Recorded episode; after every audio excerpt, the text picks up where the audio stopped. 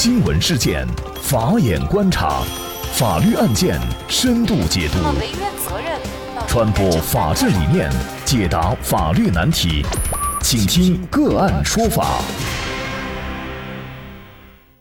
大家好，感谢收听个案说法，我是方红。今天我们跟大家来关注王法裁判案当事法官王成忠取保，二审暂未宣判。九月二号，也就是今天，被羁押整整三年的王成忠办理了取保手续以后，走出了看守所，回到离开三年的家中。而他将要面对的是老母亲在他被羁押期间就已经去世的噩耗。在此前的一审判决当中，他被指枉法裁判，一审判处有期徒刑三年。王成忠的刑期也正好是自二零一七年的九月三号起到二零二零年的九月二号止。虽然被羁押了三年。但是王成忠仍然不认可这个罪名。据其家人介绍，在一审判决结果出来以后，王成忠不服判决，提出上诉。二零一九年四月，通化中院对此案进行了二审，目前暂未宣判。王成忠被指徇私枉法的案件是一起有关林权纠纷的案件。一审法院东辽法院作出判决，被告郭长兴给付原告郭永贵林权林地转让款五百四十二万元。郭长兴不服，上诉到了辽源中院，案件被分配给了该院民三庭庭长王成忠，王成忠任审判长，和王涛、王义渊组成合议庭审理该案的二审。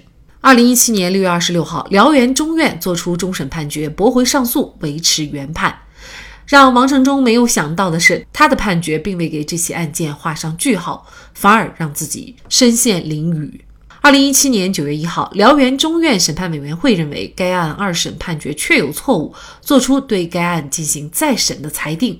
而就在两天以后，王成忠就因为涉嫌民事枉法裁判罪被刑事拘留。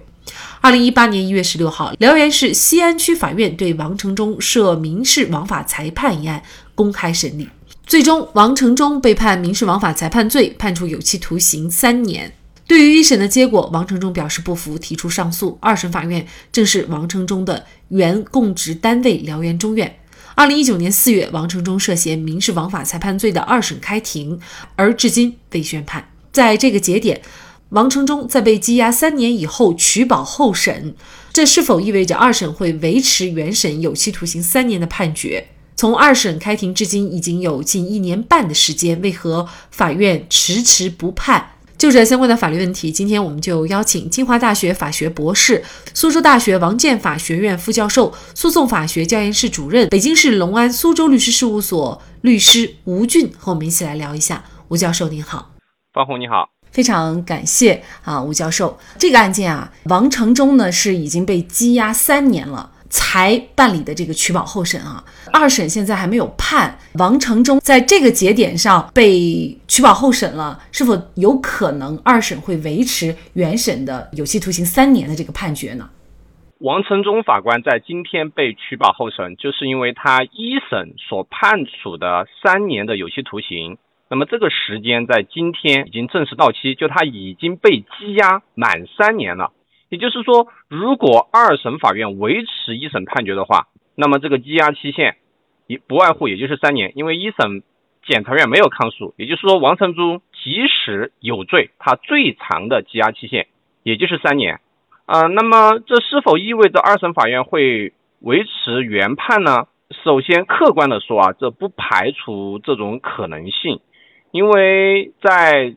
一审判决之后，王成忠的家属，包括他的辩护律师徐新教授、肖志娥律师，多次向法院申请取保候审，但是法院都没有予以准许。那么，在这个一审的判决，他所对应的羁押期限届满之后呢，他们就把人取保出来。那么，不排除二审做出维持的这个决定。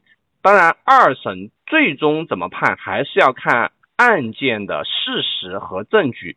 而不在乎王成忠法官被羁押了多久。那么从这个案件客观上的事实和证据来说呢，王成忠法官毫无疑问是被冤枉的。是在这个意义上，我认为并不意味着二审就会做出维持原判的这个裁定，也可能改判，直接宣告王成忠法官无罪。那么，二零一七年九月一号的时候呢，辽源中院的审判委员会啊，认为就是王成忠当时审判的这个案子的二审判决是有错误的。于是呢，就做出了对这个案件进行再审的一个裁定。两天以后啊，再审应该说还没有启动，王成忠呢就因此以涉嫌民事枉法裁判罪被刑事拘留了。让大家饱受争议的一点，也就是说，在法院还没有启动再审，甚至再审呢是否推翻以前说二审的判决的情况下，还没有推翻的情况下，那么王成忠就已经被。刑事拘留，那么这样的程序合法吗？二审王成忠做出了维持那个民事案件的一审判决的判决，也就是说，这个案件一审、二审它的判决结果是一样的。那么民事判决在法律上它有一个效力，叫做既判力。所谓既判力，就是国家的法院对一个民事纠纷所做出的权威性判断，而这个权威性判断呢，它是具有。强制性的效力的案件的当事人乃至社会都必须尊重这个裁判的效力。民事裁判包括民事调解书，如果存在错误，只能通过审判监督程序以及第三人撤销之诉程序来进行推翻。那么在这个案件当中，王成忠所审判的这个民事案件，仅仅因为审委会认为他存在再审事由，裁定再审。那么就将王成忠法官采取刑事强制措施，这显然是违法的，也违背了司法的基本原理。因为审判委员会对一个案件裁定再审，可能存在错误，那么再次审理是否会改判之前的民事裁判呢？那不一定啊，这是两回事。我们有大量的民事案件，它启动再审，但是最终再审的结果呢，跟前面一审、二审的结果是一样的。王成忠案中做法很明显有点操之过急。那么你即使要认定王成忠法官构成了民事枉法裁判罪，你也必须等前面的民事案件被改判之后，而且这个改判呢要认定当时一二审法院裁判错误的原因，那么这个时候才可能来追究民事法官枉法裁判的问题。那么对他未决羁押三年，就审前羁押三年这样一种做法。既是不合法的，更是非常不合理的。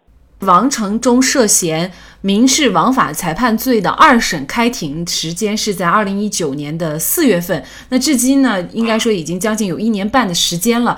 但是呢，二审的判决还迟迟没有下。那么法律上对于二审的这个审限是否有明确的规定？审限代表着司法的效率，也代表着司法的公正性。因为没有效率的公正。它其实不算一种公正。那么，对于审限，我们国家的法律其实是有非常严格的规定的。刑事诉讼法二百四十三条明确规定，二审的审限是两个月。如果存在一些情形呢，省、自、区、直辖市高级人民法院批准或者决定呢，可以延长两个月。那么，在这两种情况之外啊，要想再延长，就必须报请最高人民法院批准。这个案件毫无疑问，最高人民法院。批准了延期。实际上，这么多年来，在很多案件中，最高人民法院对于案件久拖不决，最高人民法院是有责任的。严格来说，这个案件不存在什么特殊情况，它就是一起普通的民事枉法裁判罪的案件。嗯，现在呢，王成忠应该说呢，从看守所出来了，被取保候审了。那么他的家属声明呢，是认为王成忠涉嫌枉法裁判的这个林业纠纷一案呢，王成忠作为二审的主审法官呢，是做了维持原判决的一个决定。也就是说呢，在二审判决还没有被认定是否错误之前，就抓人，然后再启动再审。作为王成忠的家属认为呢，这个是不合天理，也不合人情的。您怎么看这个问题呢？从现在公开披露的案情来看，当时这个民事案件的上诉最开始他分配的这个主审法官并不是王成忠，而是有人人为把这个案件分给了王成忠，让王成忠做这个案件的主审法官。那么这背后，嗯，是什么原因？现在还不太清楚。枉法裁判罪它是一种故意犯罪，法官在民事审判活动当中，它涉及程序问题。涉及证据评价问题，涉及法律适用问题，它是很多方面的。你必须分析它到底哪个地方存在枉法裁判，还要证明他的故意，才可能构成枉法裁判罪。那么，对于王成忠跟一审法官张他进法官所裁判的这个民事案件，我是仔细的研究了一审、二审以及再审的相关的法律文书。我甚至认为这个再审裁判才是存在问题的，而一审、二审裁判呢，并不存在在这个枉法裁判罪的这个案件中，法院所认定的这样一种情况。民事枉法裁判罪是民商事法官所面临的重大法律风险。现在司法实务中存在一种将法官判错案机械的等同于法官构成民事枉法裁判罪的这样一种倾向，这种处理方式是违法的，也是非常不妥的。王成忠虽然被冤枉卷入一桩案件当中，但是王成忠幸运的一面就是。他的案件获得了全国的法律人的关注，不仅仅获得了律师的关注，也获得了很多法官同行的关注。我们期待王成忠案件能够成为界定民事法官裁判行为边界的一个标志性、经典性案件，让王成忠案成为法官判错案与法官涉嫌或者说构成民事枉法裁判罪。这两种，呃，法律评价的一个边界的标志性案件，人情案、关系案是我们老百姓所深恶痛绝的。我们希望每一位法官判案的时候，除了依据事实和法律以外，没有任何因素的干扰，这样司法的公平和正义才得以在我们每一个个案当中体现。然而，如果法官以事实为基础，以法律为准绳判案，还面临如此巨大的法律风险，那么全国法官在审理每一个案件的时候，都将如履薄冰、战战兢兢，犹如一把利剑悬在头顶。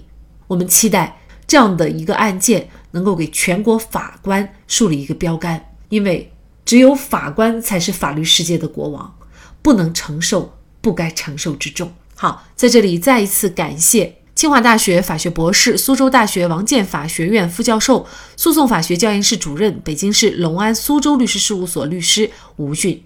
那么，大家如果想获得我们节目的图文资料，欢迎您关注“个案说法”的微信公众号，在历史消息当中就可以找到这期节目的全部图文资料。